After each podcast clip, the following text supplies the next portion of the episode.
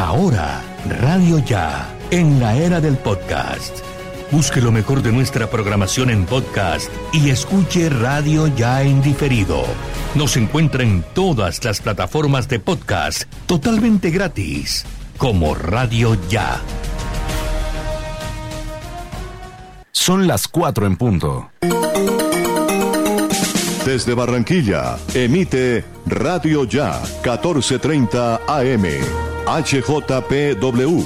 5 kilovatios de potencia para el Caribe colombiano. Radio Ya 1430 AM.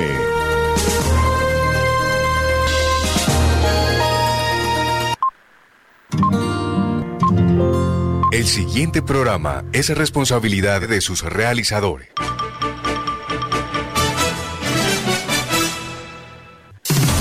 Aquí comienzan los apuntes de Alex Miranda. Una manera diferente de interpretar lo que está sucediendo, sus protagonistas y la opinión de la gente. Los apuntes de Alex Miranda, periodismo investigativo y transparente que profundiza más allá de los hechos y sus antecedentes. Los apuntes de Alex Miranda, noticias y comentarios. Bienvenidos.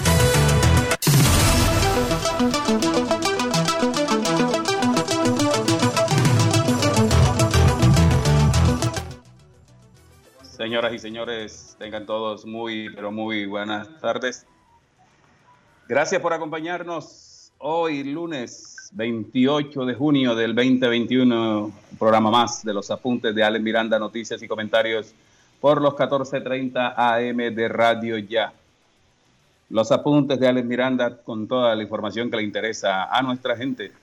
Información del distrito, tenemos información del departamento, de Puerto Colombia, de Malambo, de Soledad, en fin, mucha información. Información del Departamento del Atlántico. Ahí están escribiendo nuestros oyentes aquí poniéndonos quejas de algunas situaciones que pasan en Malambo. Bueno, miren, en los apuntes de Alex Miranda hoy la encuesta del día. La encuesta del día en los apuntes de Alex Miranda es ¿cuál es la percepción de seguridad que tienes del sector donde vives o trabajas? ¿Es buena, regular, mala? ¿Por qué? ¿Cuál es la percepción de seguridad que tienes del sector donde vives o trabajas? Buena, regular, mala. ¿Por qué? La respuesta es al 301-780-8905. 301-780-8905 en las redes sociales de Radio Ya, donde estamos haciendo la transmisión en directo y estamos compartiéndola a través del perfil del Facebook de Alex Miranda, los apuntes de Alex Miranda. Pocas respuestas. Creí que ibas a reaccionar más la comunidad, que se queja mucho de la inseguridad pero le hacemos la pregunta directa, no sé, eh, respuestas pocas, o sea, es que no entienden la palabra percepción, o sea, cómo sientes la seguridad en tu sector, eh, donde vives o trabajas, es buena, regular, mala, ¿por qué? 301-780-8905. Miren, los apuntes de Alex Miranda hoy vamos a escuchar a Raúl Arrieta, concejal del municipio de Malambo, presidente del consejo más exactamente. Él quiere referirse a la situación que pasó el pasado sábado en la casa del señor alcalde de Malambo, Ruménigue Monsalve, donde su casa eh, fue objeto, fue blanco de seis disparos que dieron en el portón que eh, da entrada hacia la casa finca del burgomaestre. También Raúl Arrieta nos manifestó que quiere hablar sobre la situación de inseguridad del municipio de Malambo. Vamos a tener más adelante a Raúl Arrieta. Y también hoy, sobre el mediodía, o más bien antes del mediodía, en horas de la mañana, el juez primero promiscuo municipal de Malambo eh, dictó o, le dio resolución a la tutela que había impetrado la exgerente del hospital local de Malambo, la doctora Amy Liz Camargo Molina. La declaró improcedente. Pero dentro del fallo dice una serie de cosas interesantes el juez.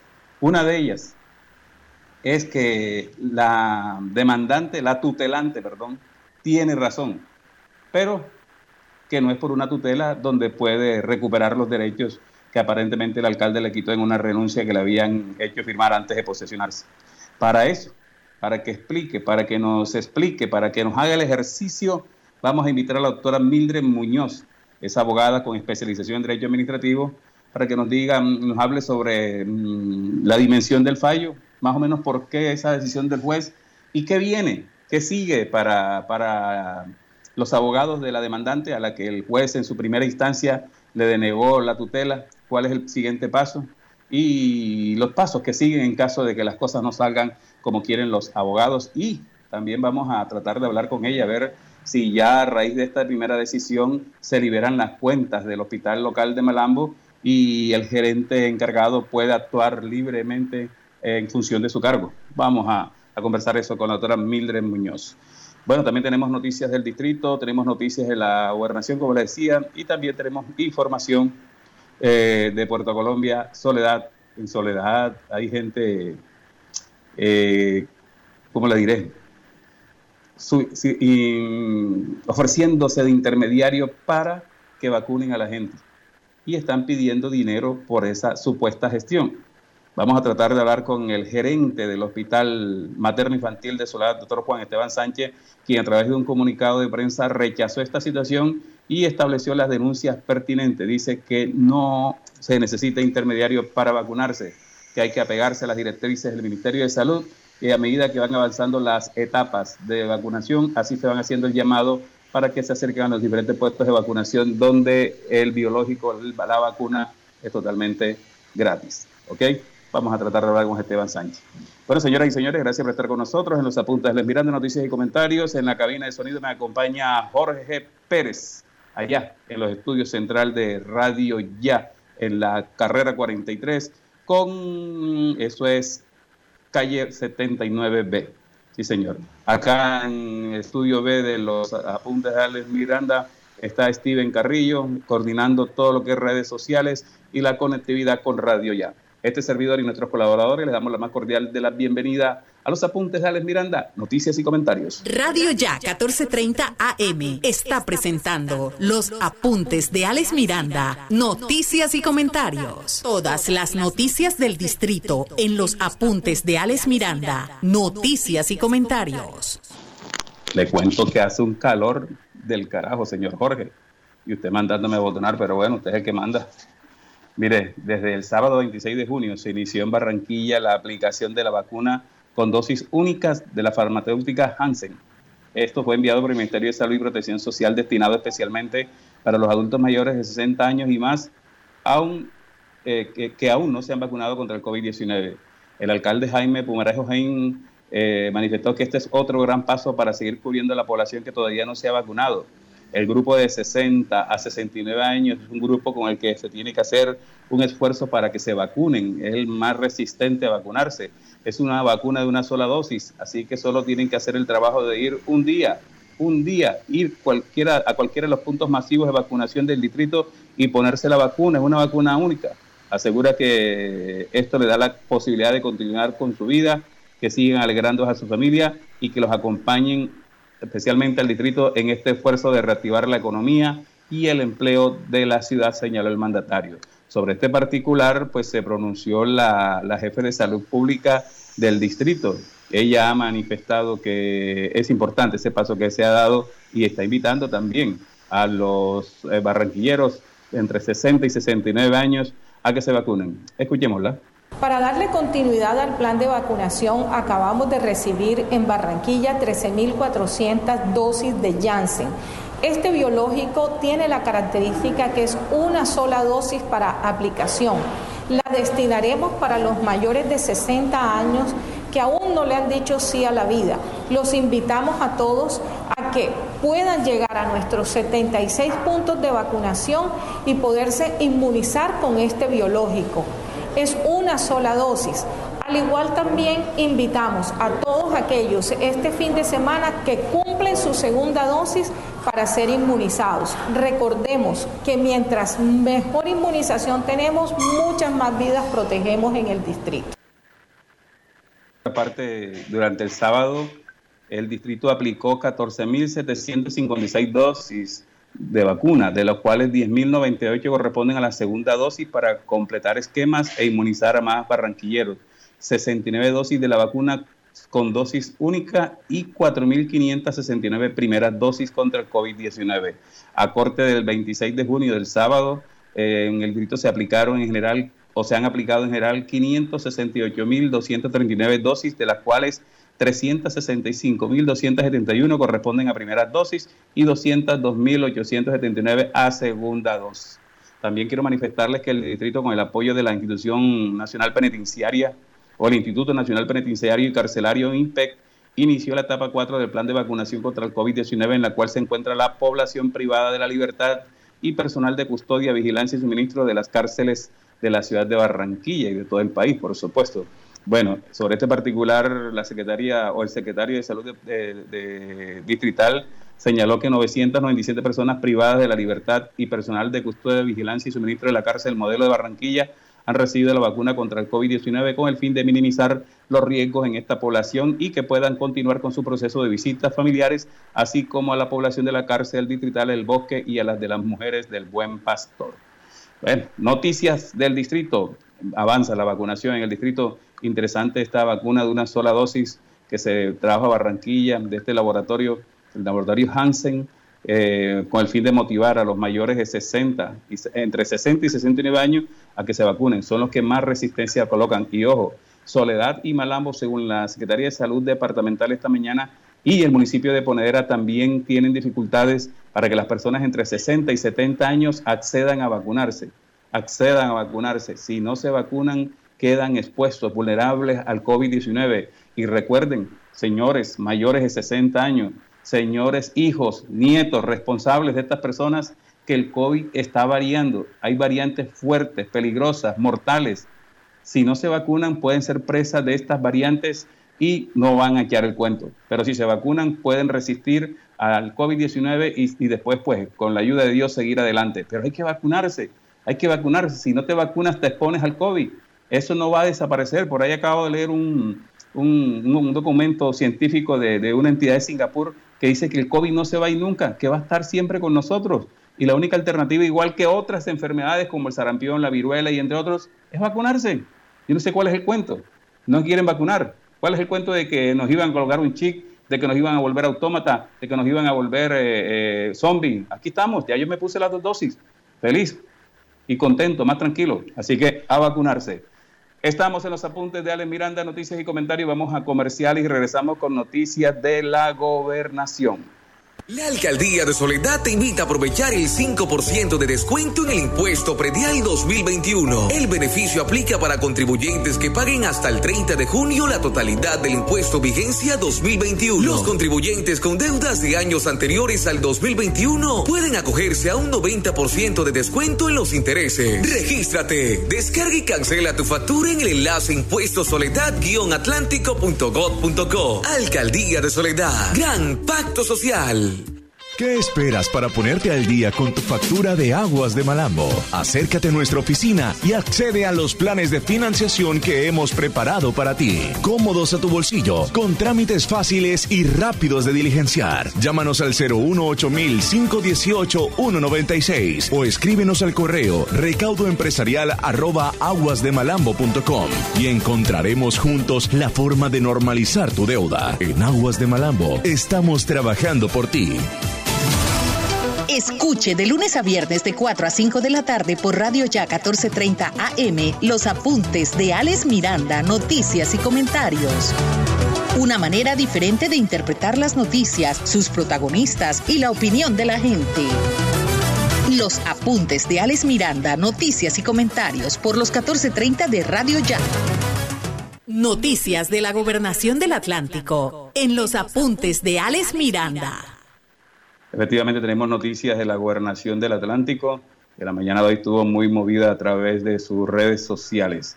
Mire, les cuento. Desde hoy y por tres días, la gobernación del Atlántico entra en rendición de cuenta que se llama numeral rendición de cuenta Atlántico 2020-2021. Esto es con el fin de que los atlanticenses conozcamos cómo va la ejecución del plan de desarrollo de Elsa Noguera denominado Atlántico para la Gente. Hoy rindieron cuenta varios secretarios, coordinadores y funcionarios de la gobernación. Entre ellos se rindió cuentas en el sector salud. Todo el sector salud rindió cuentas hoy por las redes sociales de la gobernación. También el sector educación. También inclusión de servicios públicos. Eh, eh, todo esto se hizo por las redes sociales de la gobernación del Atlántico. También sé que hizo rendición de cuentas Nuris Logreira, en fin, eh, varios funcionarios de la gobernación.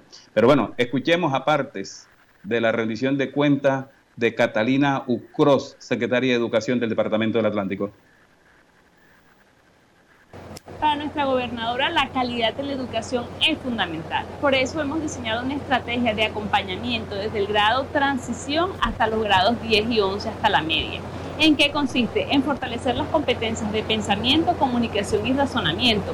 La educación en el Departamento del Atlántico obedece a criterios de calidad, de equidad y de inclusión. Vale la pena resaltar que el acceso a la educación como tal se ha incrementado en los últimos años. A pesar de la pandemia, en el año 2020 nuestra cobertura se incrementó en más de 4.000 estudiantes para este año, teniendo una matrícula oficial de 109.000 estudiantes. Adicionalmente a eso, hemos querido llegar con procesos pedagógicos adaptados a la realidad del departamento nuestra gobernadora Elsa Noguera es fundamental que desarrollemos estrategias propias, como es el tema de PENCORA, pensamiento, comunicación y razonamiento, que estamos llegando desde grado transición hasta grado 11 fortaleciendo estas competencias. Pero igualmente tenemos más de 28 mil niños beneficiados en grupos de investigación, siendo nosotros en estos momentos un referente nacional para iniciar vocaciones científicas desde el grado transición con el Ministerio de Ciencias y con el Ministerio de Educación. Igualmente para el Departamento del Atlántico, uno de los logros más significativos ha sido mantener la calificación en materia de pruebas saber. Independientemente a que a nivel nacional la tendencia fue a la baja, nosotros como departamento nos mantuvimos en 2.29 como promedio en pruebas saber Igualmente, 17 establecimientos educativos incrementaron su índice en materia de pruebas saber y seguimos comprometidos justamente en este fortalecimiento de competencias para seguir mejorando el acceso a la educación superior. Bueno, era la secretaria de Educación del Departamento del Atlántico en el proceso de rendición de cuentas de esta mañana. También habló Lady Ospina, la secretaria de Agua. Recuerden que en materia de agua potable la gobernadora ha manifestado públicamente que es un esfuerzo que quiere hacer la gobernación del Atlántico, no solo para llevar agua a, todos los municipios con calidad y eficiencia, sino también llevarle agua a los corregimientos del departamento, que es una gran deuda que han dejado los gobernadores anteriores, porque muchos de los, de los caseríos, corregimientos y otros y veredas en el Atlántico se mueren de sed porque no les llega el agua. Escuchemos a Lady Logreira de, perdón, a, a Lady Ospina de la Secretaría de Aguas. Estamos muy contentos, eh, a pesar de un año de dificultades y de adaptarnos a una nueva realidad, los resultados son muy importantes. Inversiones por más de 300 mil millones de pesos en más de 17 municipios impactados.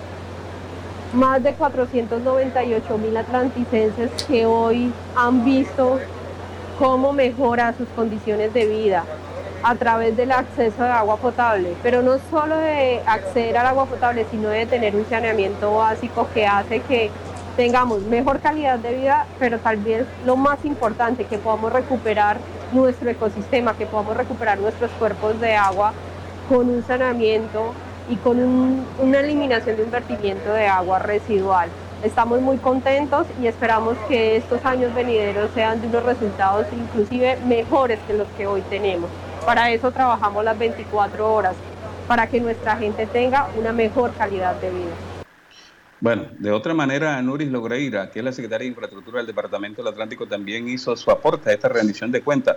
Recordemos que en materia de infraestructura la gobernación le está apostando a parques para la gente. Se están haciendo unos esfuerzos importantes eh, para llevar zonas de esparcimiento, recreación y deporte, no solo a las cabeceras urbanas, sino también a las zonas rurales del Departamento del Atlántico. Sobre este particular, en la rendición de cuenta, esto manifestó Nuri Logreira. Dentro del eje de equidad hemos presentado la rendición de cuentas relacionadas con el número de conexiones al servicio de gas natural. Hoy este proyecto va en un 54% con una inversión alrededor de los 4 mil millones de pesos, donde hemos llevado conexiones de gas natural a familias de estratos 1 y 2 de 10 municipios y 15 corregimientos en el departamento del Atlántico. En temas de electrificación rural, hoy tenemos un balance positivo, teniendo en cuenta que ya hemos terminado los proyectos que venían siendo ejecutados en convenios con los diferentes municipios. Estamos hablando de una inversión de 5.700 millones de pesos para electrificar a más de 500 usuarios en diferentes municipios del departamento del Atlántico. También hemos informado sobre nuestro programa Energía para la Gente, donde vamos a hacer una inversión del orden de los 50 mil millones de pesos para poder electrificar zonas turísticas, zonas rurales, las cuales carecen de este servicio y adicionalmente todo el trabajo que hemos realizado con la Secretaría de Desarrollo para la electrificación de las zonas del distrito de riego que son más productivas y que requieren este tipo de electrificación. Dice la 76 zonas del Atlántico, eh, se tiene más de 30 proyectos priorizados, 20 con diseño completo y con factibilidades ante el operador, de los cuales 6 proyectos están en ejecución y beneficiarán a 364 usuarios de 28 veredas de los municipios de Manatí, Campo de la Cruz, Zona Larga, Santa Lucía, Repelón, y que se está trabajando con la Secretaría de Desarrollo Económico para identificar las zonas más productivas del distrito de riego con una inversión de 8.308 millones de pesos. Adicionalmente fueron aprobados seis proyectos más para el operador del Red Aire en los municipios de Santa Lucía, Zona Larga, Uciacurí, Uruaco, Polo Nuevo, para un total de 36 veredas y 544 beneficiarios, de los cuales deben iniciar este segundo semestre del año. También rindió cuenta Capital Social y otras dependencias de la gobernación. Bueno, no nos contesta el gerente del Hospital Materno Infantil, queríamos hablar con él, pero vamos a desarrollar la noticia porque vamos con información de Soledad. Soledad también es noticia en los apuntes de Alex Miranda, noticias y comentarios. Mire, eh, no existe intermediación para la aplicación de la vacuna de COVID-19. Eso lo dijo en la mañana de hoy a través de la oficina de prensa de Soledad el gerente del Hospital Materno Infantil, Juan Esteban Sánchez. Esto ante la presunta información surgida en el municipio de Soledad sobre actuar de personas inescrupulosas que buscan obtener beneficios económicos ofertando la vacuna contra el virus del COVID-19 y empeñando o engañando a la comunidad con servicios de intermediación en el proceso de vacunación en violación de la normatividad sanitaria vigente en el país y atentando contra la salud pública de los soledeños. Fue por esto interpuesta una denuncia penal ante la Fiscalía General de la Nación el ente acusador como autoridad nacional competente debe indagar y verificar la veracidad de las presuntas conductas punibles que atentan contra la salud pública y de esta manera establecer las responsabilidades que haya lugar. De igual forma, se oficiará al Ministerio de Salud y Protección Social, a la Secretaría de Salud Departamental, haciendo extensiva esta denuncia. Al respecto, pues también se hizo un llamado enérgico a la población para que se abstenga de adquirir las vacunas por medios diferentes a los establecidos en el Plan Nacional de Vacunación contra el COVID-19, reiterando que el proceso de vacunación no tiene costo, por lo tanto, no deben dejarse engañar por parte de terceras personas que ofrecen intermediación o promoción de las vacunas con el fin de comercializarla. Es importante eh, señalar que la Secretaría de Salud Municipal en cabeza de Maide Barrios Vargas en calidad de encargada y el gerente del hospital eh, materno infantil Juan Esteban Sánchez vienen liderando diferentes acciones necesarias para la implementación del Plan Nacional de Vacunación contra el COVID-19, implementando cada uno de los eh, decretos impartidos por el Ministerio de Salud y la Secretaría de Salud Departamental. Miren, esto es la primera vez que sucede en Soledad, ya se había denunciado anteriormente esta situación, que hay terceras personas que aparecen en los barrios preguntando a las personas si ya se vacunó y a quien dice, no, todavía no me toca porque la edad mía no es, ah, pero si te quieres vacunar no tienes que esperar, yo te hago la gestión, pero te cuesta tanto y te, traigo la vacuna y te la colocamos. Esas denuncias ya se habían, ya se habían hecho públicas, ahora ya se sabe que están ante de control, pero hay que exigirle a los entes de control, a la Secretaría de Salud y a la misma Secretaría de Salud del municipio de Soledad que haga una investigación seria, porque es que si alguien está ofreciendo los biológicos es porque alguien los está adquiriendo de manera ilegal de manera ilegal en Soledad o en otro municipio del departamento o, por qué no, en el distrito. Por eso cuando usted vaya a vacunarse o vaya a vacunar a un familiar, si es una persona en la tercera edad, no lo deje ir solo, vaya a acompañarlo y pida que lo dejen entrar para usted acompañarlo, asistirlo a la vacuna. De paso está pendiente que efectivamente le apliquen el biológico. Hemos conocido denuncias, muchas denuncias a nivel nacional en diferentes ciudades de Colombia y aquí en el distrito también de personas inescrupulosas que trabajan en alguna entidad, no todas, porque la mayoría son personas que se esfuerzan demasiado y han dado mucho por ayudar en esta vacunación, pero siempre hay quien aprovechan que no hay nadie vigilando o que no hay un familiar acompañando o que el familiar está haciendo otra cosa y no aplican el biológico. Como decimos por aquí, hacen el plante, llenan la jeringa de aire y le ponen aire en el músculo a la persona. Por eso hay que estar pendiente de que efectivamente la vacuna eh, tenga el líquido, exigir que le muestre primero de dónde van a sacar el líquido. Segundo, cuando la jeringa tenga el líquido. Y tercero, usted hacerle un seguimiento con un video, una foto de que efectivamente estén aplicándole el biológico a la persona, a usted mismo. Así evitamos que se roben los biológicos y después salgan con este cuento. Llegar a los barrios de los municipios, especialmente en Soledad, a ofrecerle a la gente que si no te has vacunado, no ha llegado tu momento, pero quieres vacunarte, yo te la puedo conseguir, te cuesta tanto. En ese aspecto es importante que las autoridades no solo hagan la investigación, sino también hagan las pesquisas eh, internamente en todas las entidades para ver qué está pasando, dónde se están perdiendo las vacunas y pues ojalá se lograría se lograra dar con el paradero de estas personas que están ofreciendo la vacuna a cambio de dinero. O están tramando a la gente para vacunarlo con cualquier cosa y creer que es el COVID-19, o hay fuga de vacunas en algún lado, en el Atlántico o en otras regiones del país. Ojalá y averigüen. Lástima que no pudimos hablar con Juan Esteban Sánchez en directo sobre este particular. Estamos en los apuntes de Alex Miranda, noticias y comentarios. Radio Ya 1430 AM está presentando los apuntes de Alex Miranda, noticias y comentarios.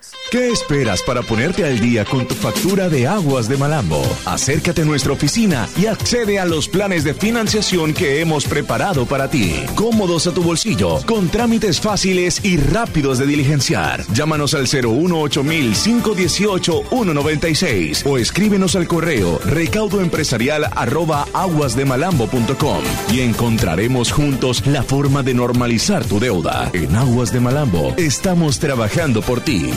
Alcaldía de Soledad te invita a aprovechar el 5% de descuento en el impuesto predial 2021. El beneficio aplica para contribuyentes que paguen hasta el 30 de junio la totalidad del impuesto vigencia 2021. Los contribuyentes con deudas de años anteriores al 2021 pueden acogerse a un 90% de descuento en los intereses. Regístrate, descarga y cancela tu factura en el enlace impuestosoledad-atlántico.gov.co. Alcaldía de Soledad. Gran Pacto Social. Estás escuchando los apuntes de Alex Miranda, noticias y comentarios por los 14:30 AM de Radio Ya.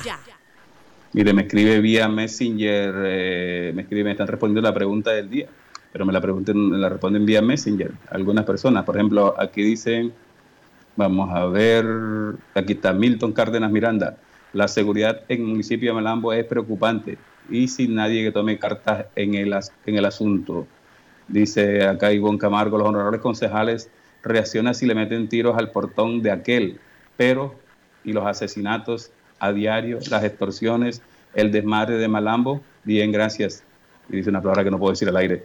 Eh, a ver, vamos a ver quién más aquí, aquí internamente nos dicen, eh, me dice Ricardo Cortés, la inseguridad en todos los sectores del departamento del Atlántico está inmanejable. Los delincuentes y las bandas organizadas se tomaron a nuestro departamento mientras las autoridades guardan silencio. Bueno, comentarios sobre la pregunta del día de nuestros oyentes. ¿Cuál es la percepción de seguridad que tienen del sector donde residen o trabajan? ¿Popular? ¿Mala? ¿Por qué? Vamos con invitado en estos momentos en los apuntes de Alex Miranda, noticias y comentarios. En los apuntes de Alex Miranda, un invitado especial. Bueno, el invitado especial es el presidente del Consejo del Municipio de Malambo, el señor Raúl Arrieta. Raúl Arrieta, esta mañana conversamos con él sobre la situación de seguridad del municipio y también lo que piensa de lo que pasó el pasado sábado del atentado que hicieron a la residencia del alcalde de Malambo, Rumenigue Monsalve. Hola, muy buenas tardes, Raúl. Bienvenido a los apuntes de Alex Miranda. Sí, muy buenas tardes, Alex. Eh, gracias por invitarme a, a tu programa, a los apuntes de Alex.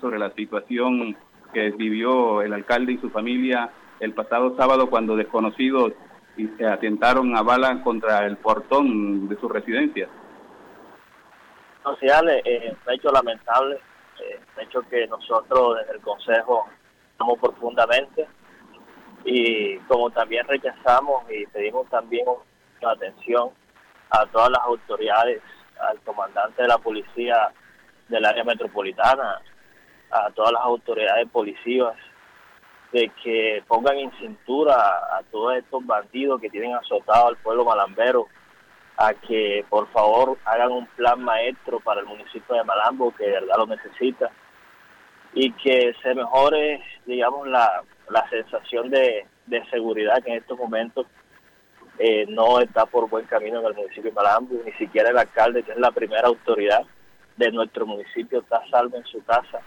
que se deja para el resto de los malamberos como nosotros, que se deja entonces es, de reflexionar. He visto un comunicado que el alcalde no se va a dejar estar por la delincuencia, pero nosotros lo que exigimos es una profunda respuesta de las autoridades policías. Han cometido casi, o va más de 24 homicidios el año, en, lo que va corrido el año, pero no se han resuelto eh, estos homicidios que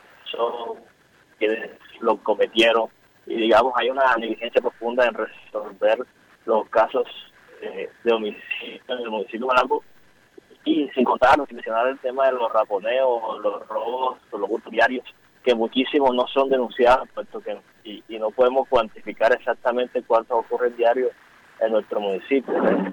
Bueno, yo, profundamente esto, ¿sí?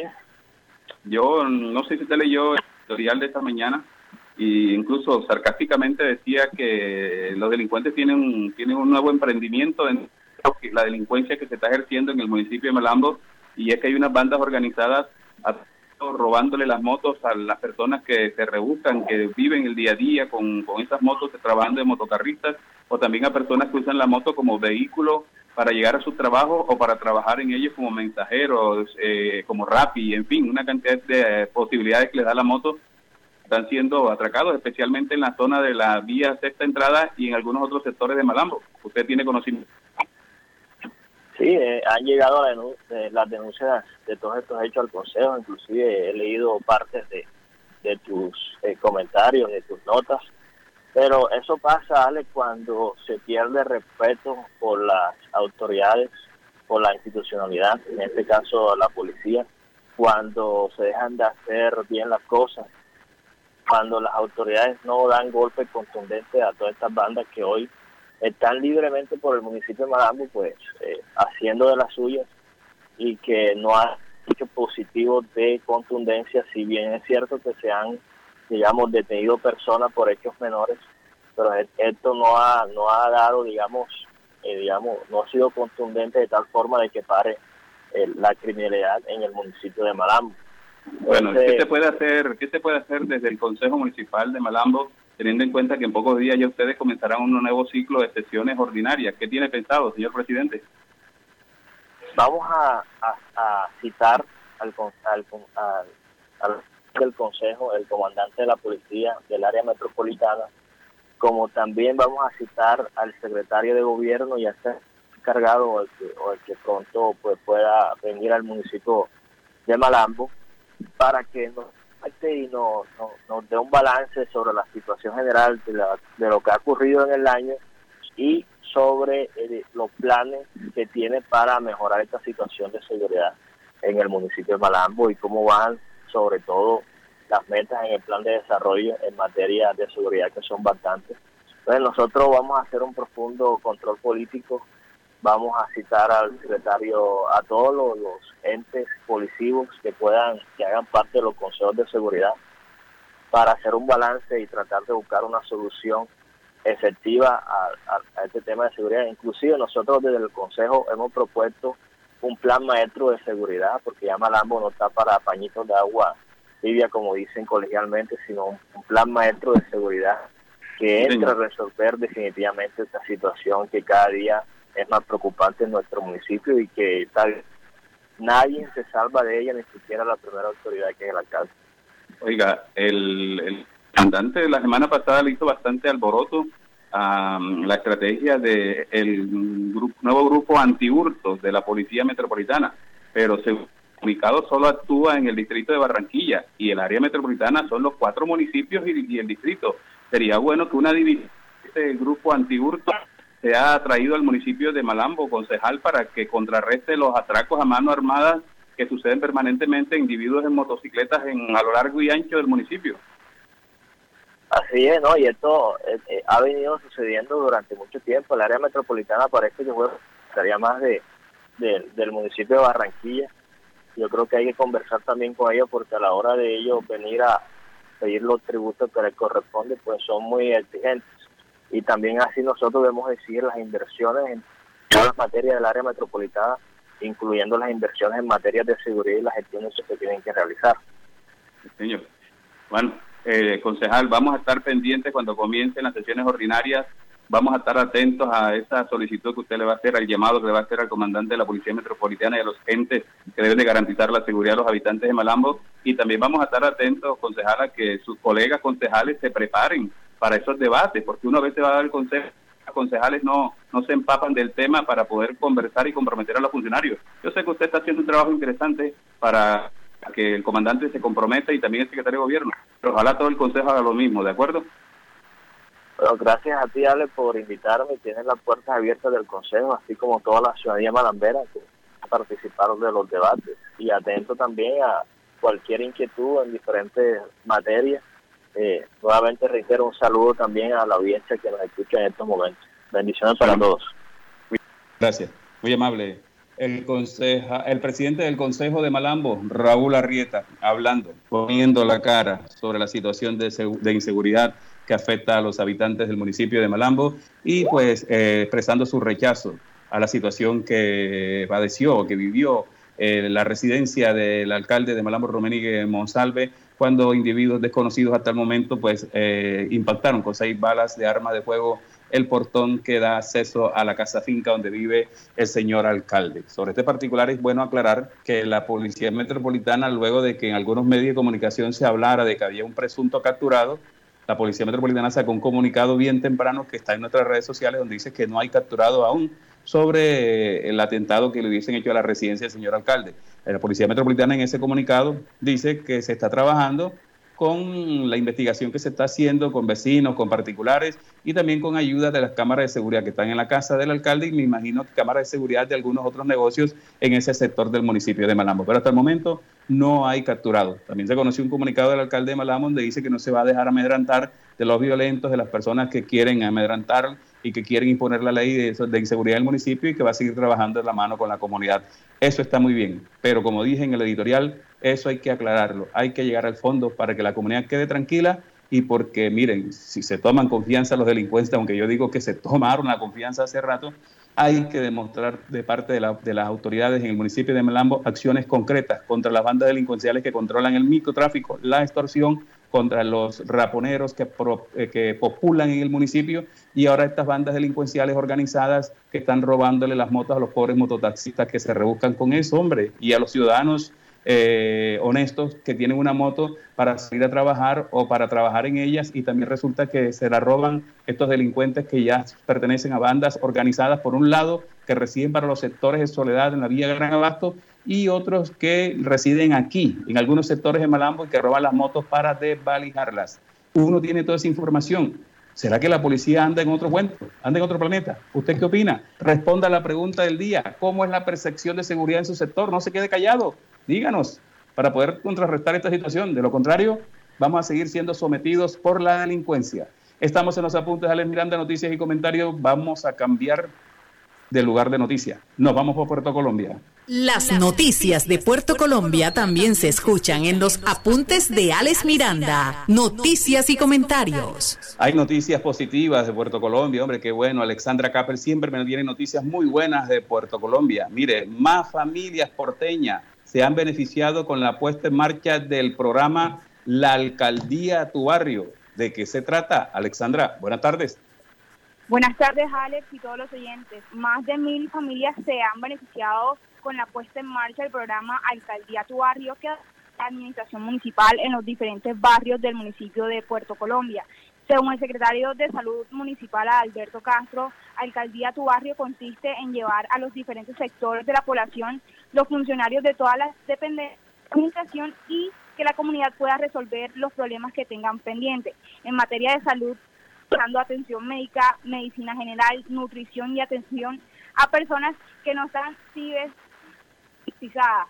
Todos los trámites administrativos que usualmente se realizan en las personas dentro de la alcaldía lo puedan hacer en las jornadas del programa Alcaldía Tu Barrio. Escuchamos a Alberto Castro. Estamos desarrollando las mismas actividades que, que venimos haciendo ya en todos los sectores eh, eh, del, municipio, en todos los barrios. Eh, la idea es hacer un barrido de todos los barrios periféricos del municipio, llevando la alcaldía a tu barrio, que es, el programa pues establecido por el alcalde para llevar las oficinas, todas las oficinas, a, la comunidad prácticamente, que haya contacto y puedan resolver los problemas que tienen pendientes y tener la calidad del caso que de pronto necesitan, la orientación que necesitan.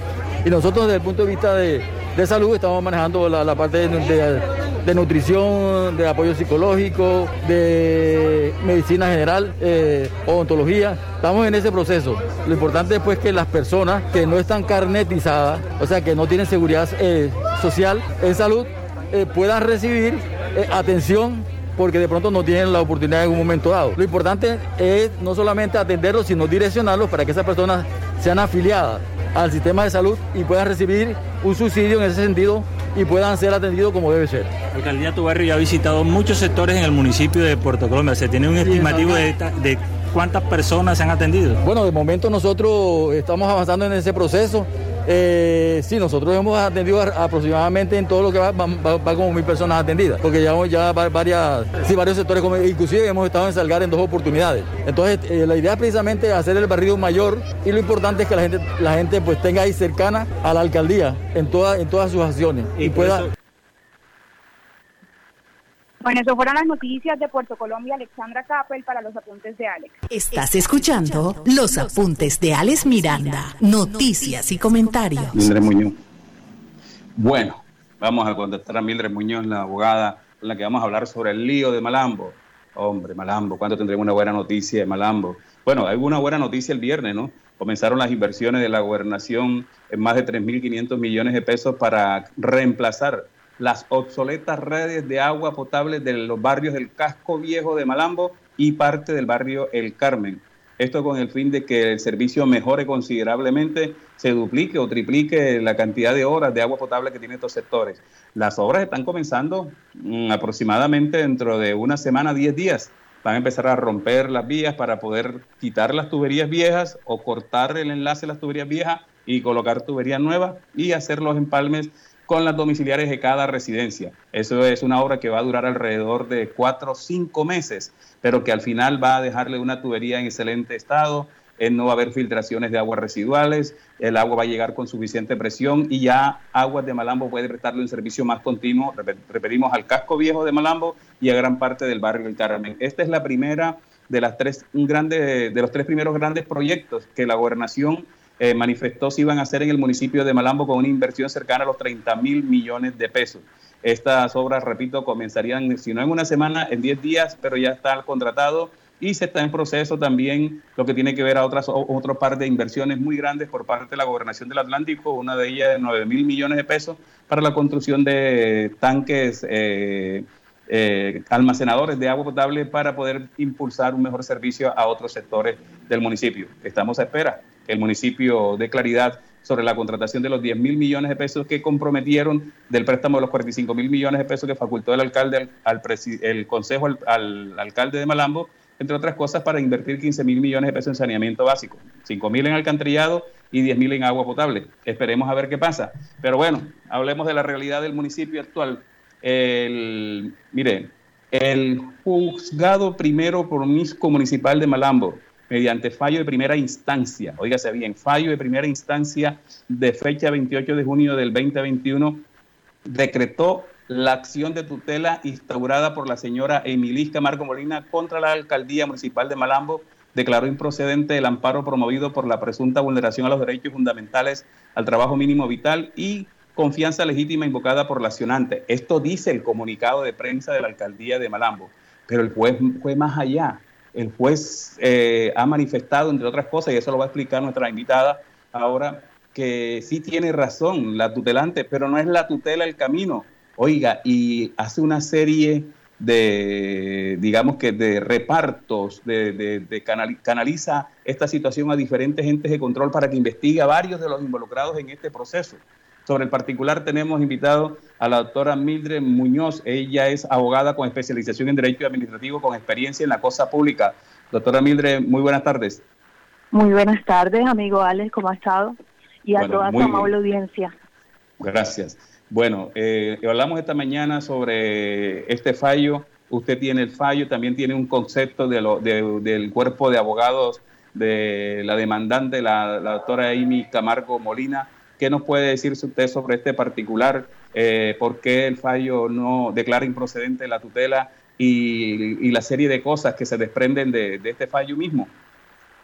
Lo que sucede es que al tratarse de una entidad pública, el juzgado o la jurisdicción competente viene siendo la jurisdicción de lo contencioso administrativo. La doctora Amy eh, y su grupo de asesores acudieron a la vía constitucional eh, invocando una serie de derechos fundamentales que sí fueron vulnerados pero lo que pasa es que como se trata de una controversia, no se puede limitar esa controversia a 10 días. No se puede reemplazar lo que es un proceso que tiene que eh, que tiene que tratarse en la contencioso administrativo en un juez de carácter municipal. Es por ello que el juez de conocimiento, esto es el doctor Ospino, dice que es declara improcedente la acción porque un juez constitucional no puede realizar a la jurisdicción contencioso administrativo. ¿Qué es lo que tienen que hacer esto? O sea, la parte demandante, acudir como medio de control a una demanda de nulidad y restablecimiento del derecho. Dentro del texto de la demanda, solicitar la medida cautelar. Ah, es ahí donde durante todo, o sea, en el momento en que admiten la demanda, también eh, sería una evaluación que haría el juez de conocimiento si otorga la medida eh, cautelar o no. Otro aspecto que se destaca dentro de la, del fallo de tutela es que la eh, doctora Amy puso en conocimiento que ella ya había presentado la denuncia penal ante la Fiscalía, la, eh, la queja disciplinaria ante la Procuraduría Provincial y la denuncia fiscal ante la Contraloría el juez de conocimiento lo que hace es compulsar copias a los entes de control para que tengan conocimiento. Ya, ahí se reafirmaría entonces la denuncia que en su oportunidad presentó la doctora Amy. Entonces, en redes están diciendo que ganó el administración municipal, todo lo contrario ahí nos está perjudicando a todos, porque la doctora Emi puede más adelante, cuando le salga un el fallo, si es a favor de ella, y ella demuestra que efectivamente no se cumplieron, o sea, que la motivación por la cual la desvinculan es una motivación falsa, ella tiene que presentar o tendría que presentar una demanda reparación directa. Y esa demanda de reparación directa afecta los intereses de todos los ciudadanos.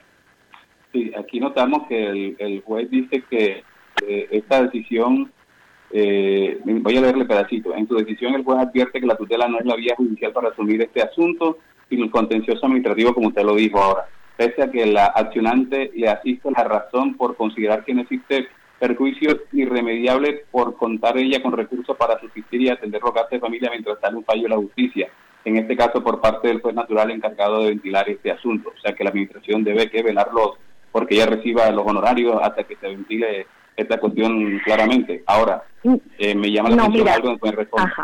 Este, el juez dice que, como se dice, compulsa copias de la actuación a la Procuraduría Provincial para que se realicen las investigaciones disciplinarias que haya lugar en contra del alcalde Roménica Monsalve en virtud de desacatar en forma reiterada las órdenes por el despacho judicial. O sea que ajeno a lo que acaba de fallar el juez, se mantienen estos procesos y estas estas copias para que los entes de control investiguen el accionar del alcalde y se garantiza, no sé, si estoy entendiendo mal, eh, Es el que sueldo el de la hecho- funcionaria.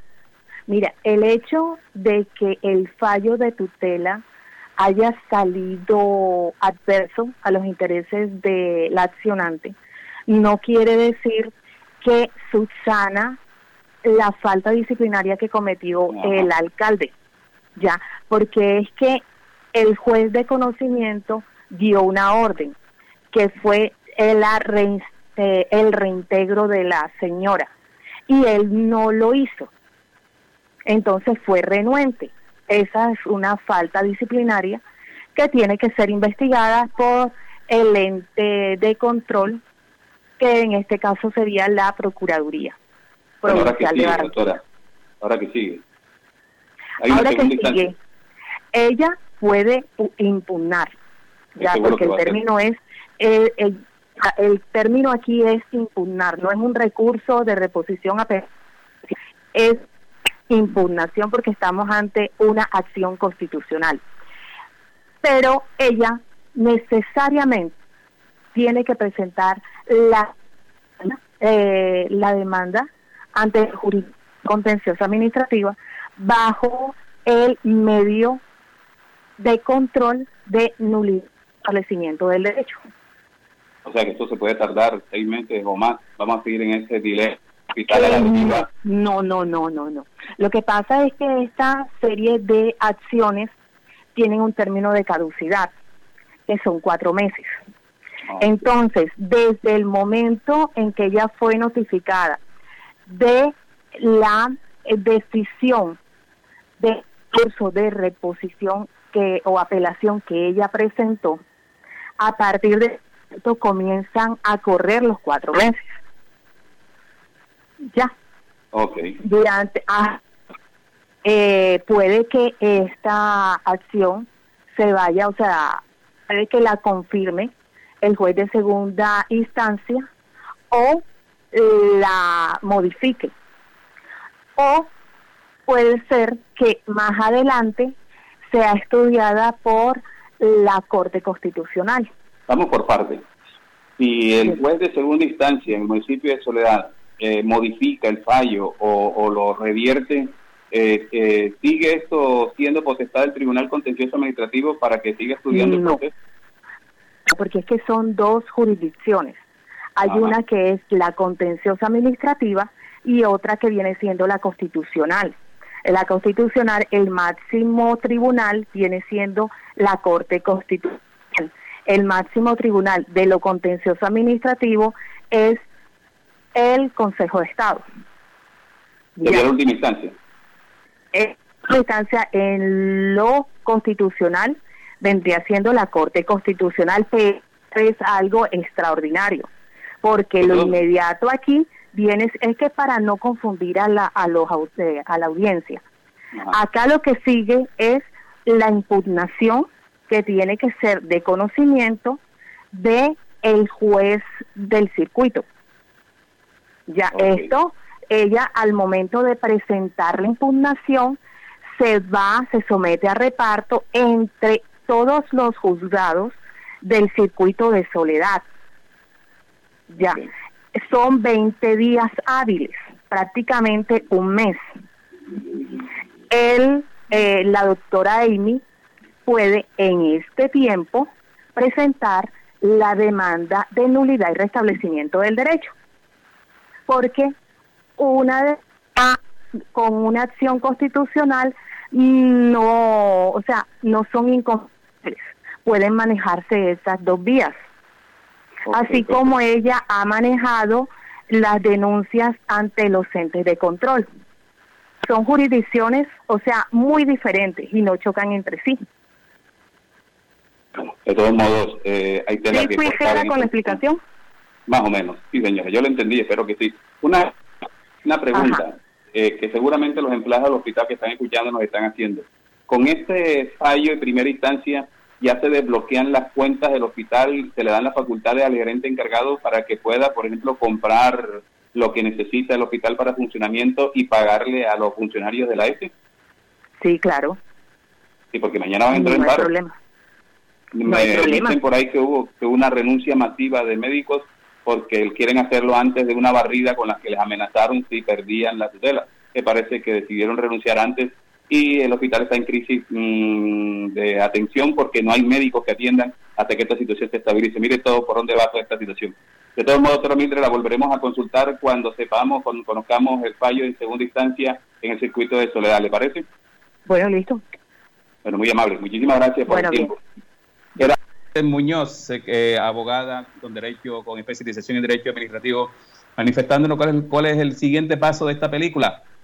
¿Cuál es el siguiente paso de este culebrón por el hospital local Santa María Magdalena de Malambo? Ahora va a ser una distancia en, Soledad, si así lo quiere la gerente, estoy seguro que así va a ser. Eh, 20 días deben resolver. Primero va a reparto, a ver a qué, a qué juez le toca. Luego del reparto eh, se conocerá mm, el fallo definitivo eh, en esta segunda instancia. Si no le favorece, seguramente seguirá en el contencioso administrativo donde ya están las denuncias eh, eh, antes señaladas y sigue este proceso. Imagínense, hasta las cortes puede llegar a esta situación. A mí lo que me preocupa es la situación del hospital local. Nos, nos preocupa demasiado porque de una manera u otra el hospital va a perder mucho. Si el hospital eh, entra en el manejo que está en el actual, el actual gerente encargado, ya se generó una crisis. Muchos médicos y personal del hospital acaban de renunciar porque dicen que les habían amenazado antes que si perdían la tutela iban a haber barrido o iba a haber barrido internamente. Ellos decidieron evitar el barrido y decir aquí está mi renuncia, me voy. Y ahora no hay quien atienda y hay muchas dificultades para atender a la gente, especialmente en las citas y en las urgencias. Nunca se pensó en la gente, nunca, nunca se pensó en el bienestar de la comunidad, en esta pelea político eh, y con otros intereses que hay aquí entre la administración municipal, el alcalde Roméniga Monsalve y pues eh, su jefe político, el senador Acuña, y otras cosas que, que, no podemos decir acá. Pero vean, nunca se pensó en la gente. Ahora renuncia el personal médico. Estoy seguro que no van a dudar en reemplazarlo rápidamente por médicos amigos de la administración. Pero en este proceso jurídico, como dice la abogada, en caso de que la señora Amy Camargo Molina demuestre que fueron violados sus derechos, tienen que de, de, devolver todos los sueldos que deja de, de, percibir en esta situación. Tienen que pagarle los abogados, tienen que pagarle daños y perjuicios. Mejor dicho, una locura.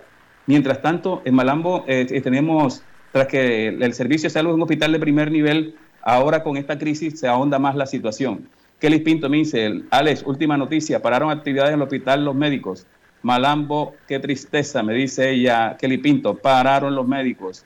Bueno, me saluda Livia Hernández Jaraba. José Serrano Fernández me dice, Alex, ¿por qué esa displicencia de la administración con el Comité de Paz y Convivencia que ni siquiera asiste a sus reuniones?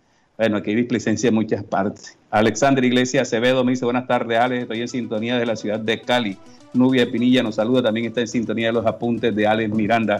Muchas gracias por su comentario. A la gente que comentó la pregunta del día sobre la encuesta del día, este, donde, búscamela ahí rápidamente, aquí la pasamos, donde preguntamos cómo está la percepción de la seguridad en su sector o en el lugar de su trabajo. A todos ustedes muchas gracias, nos escuchamos mañana, 4 en punto de la tarde, los apuntes de Alex Miranda, noticias y comentarios por los 14.30 AM de Radio Ya. Steven Carrillo, Jorge Pérez y este servidor Alex Miranda, igual que Alessandra Kappel y Hernán Guerrero, le decimos muchas gracias. Que Dios los bendiga.